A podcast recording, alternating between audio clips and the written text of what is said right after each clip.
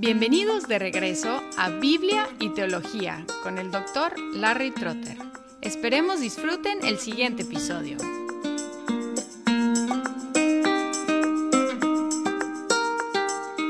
Además de la palabra predicada, tenemos los sacramentos administrados, también llamados las ordenanzas. Ahora, la palabra sacramento no es estrictamente una palabra bíblica. Se encuentra en Efesios 5:32, donde Pablo dijo que grande es este misterio, pero hablo con referencia a Cristo y a la iglesia en el contexto del matrimonio. Y en el latín dice grande es este sacramentum, este misterio. Y en la tradición católica romana consideran el matrimonio un sacramento por esta traducción y esta palabra se ha aplicado a ciertas ordenanzas en el Antiguo y en el Nuevo Testamento. Y como he mencionado en cuanto al pacto, la definición que le damos a la palabra va a determinar cuántos actos vamos a contar como sacramentos como la Biblia no nos da una definición del pacto, no nos da una definición de sacramento, nuestra definición va a determinar qué vemos como pacto o como sacramento. Si definimos un sacramento ampliamente como cualquier cosa que Dios utiliza para santificarnos, todo lo que pasa en nuestras vidas podría ser un sacramento. Y hay quienes hablan así, hablan de la vida cotidiana como un sacramento, porque Dios la utiliza para santificarnos. Pero si definimos más estrechamente la palabra sacramento, vamos a tener menos sacramentos. Y entre las tradiciones cristianas varía entre cero sacramentos como entre los amigos, los cuáqueros, hasta siete sacramentos entre los católicos romanos. Y la diferencia tiene que ver con la definición. La pregunta es si existe en la Biblia una categoría de actos o de ordenanzas que son sui generis, es decir, una categoría aparte, únicas. Luego la tarea es identificar lo que hace distintas esas ordenanzas de cualquier otra ordenanza. Es decir, que empezamos con la información bíblica en lugar de empezar con la palabra sacramento dándole definición. Y en este repaso breve voy a ir directamente a la conclusión. Encontramos dos actos en el Antiguo Testamento y dos en el Nuevo Testamento que sobresalen como distintos de otras ordenanzas. En el Antiguo Testamento encontramos un acto de iniciación y otro acto perpetuo que son distintos de los otros actos. En cuanto a la iniciación en el pueblo de Dios, tenemos el rito de la circuncisión. Hay muchos otros ritos en el Antiguo Testamento, actos, ordenanzas. Sin embargo, la circuncisión está aparte, porque da identidad al pueblo de Dios, son los circuncidados. Y además, entre las varias fiestas y las otras ordenanzas de adoración, hay un acto perpetuo que es definitivo, la Pascua, porque celebra el acto definitivo de salvación del pueblo de Dios. En el Nuevo Testamento tenemos una situación similar, porque hay un acto, una ordenanza que es de iniciación, de entrada, el bautismo. Y este acto es como ningún otro acto porque define lo que es un cristiano. Un cristiano es un bautizado. Marca y define la identidad del pueblo de Dios. Además tenemos un acto perpetuo que recuerda y celebra el acto definitivo de la salvación, la cena del Señor recordando la muerte del Señor Jesucristo.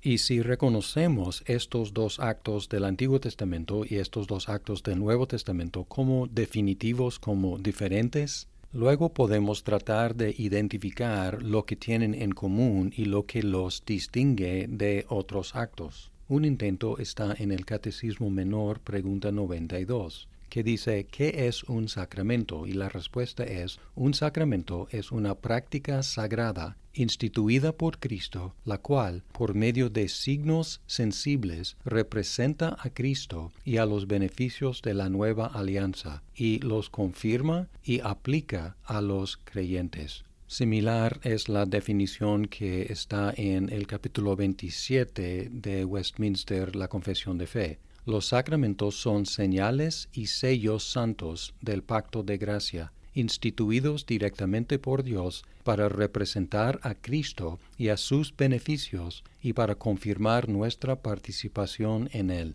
y también para establecer una distinción visible entre aquellos que pertenecen a la Iglesia y el resto del mundo, y para obligarlos solamente al servicio de Dios en Cristo, conforme a su palabra. Si aceptamos una definición como estas, como una buena descripción de esta categoría de actos u ordenanzas, también vamos a aceptar solo dos sacramentos en cada testamento. Además, la similitud entre los sacramentos del Antiguo y los del Nuevo Testamento es un argumento a favor de tener dos. Un acto de iniciación en cada testamento, un acto perpetuo de remembranza y de celebración del acto definitivo de la salvación.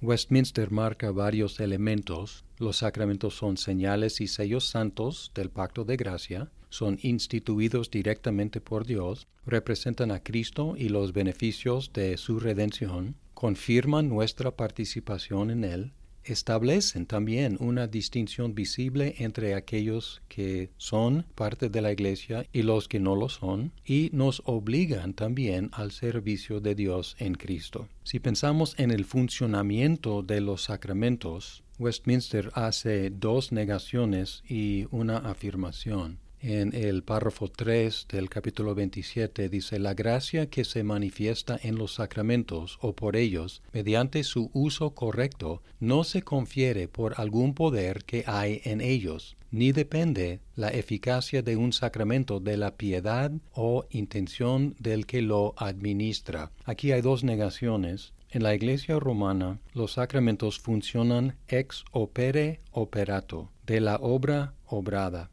es decir, automáticamente. Y aquí está negando una eficacia inherente, un poder inherente en los elementos del sacramento. Y también está rechazando una herejía antigua llamada donatismo, la idea de que el sacramento depende de la piedad del ministro, pero luego afirma que depende de la obra del Espíritu, de la palabra de la institución la cual contiene junto con un precepto que autoriza el uso del sacramento una promesa de bendición para los que lo reciben dignamente. Es decir, que su eficacia depende de la obra del Espíritu, la promesa de Dios en su palabra relacionada a su uso y su digna recepción.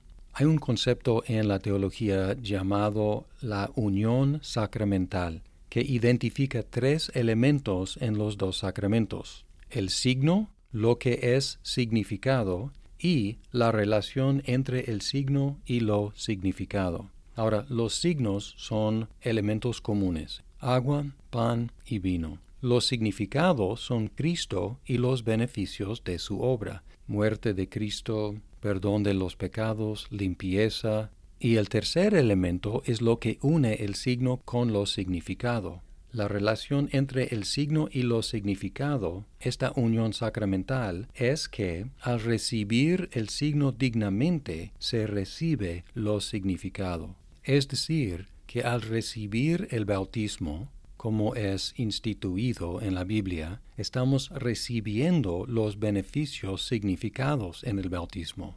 Al recibir la cena del Señor, como es instituida en la Biblia, estamos recibiendo lo significado en la cena del Señor. Por eso los llamamos medios de gracia.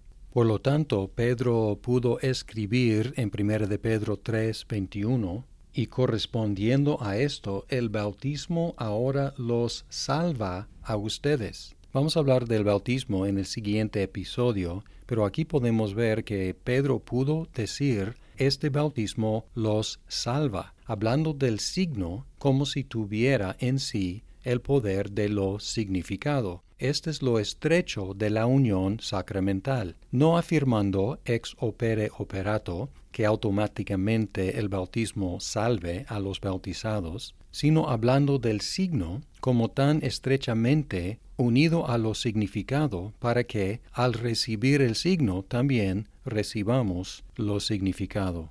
Igualmente en 1 de Corintios 10, 16, Pablo escribió, La copa de bendición que bendecimos no es la participación en la sangre de Cristo. El pan que partimos no es la participación en el cuerpo de Cristo. No está diciendo que el pan y el vino sean otra cosa que pan y vino, sino que al recibir el pan y el vino, los signos dignamente, estamos recibiendo lo significado y, por lo tanto, la gran importancia de los sacramentos administrados como medios de gracia.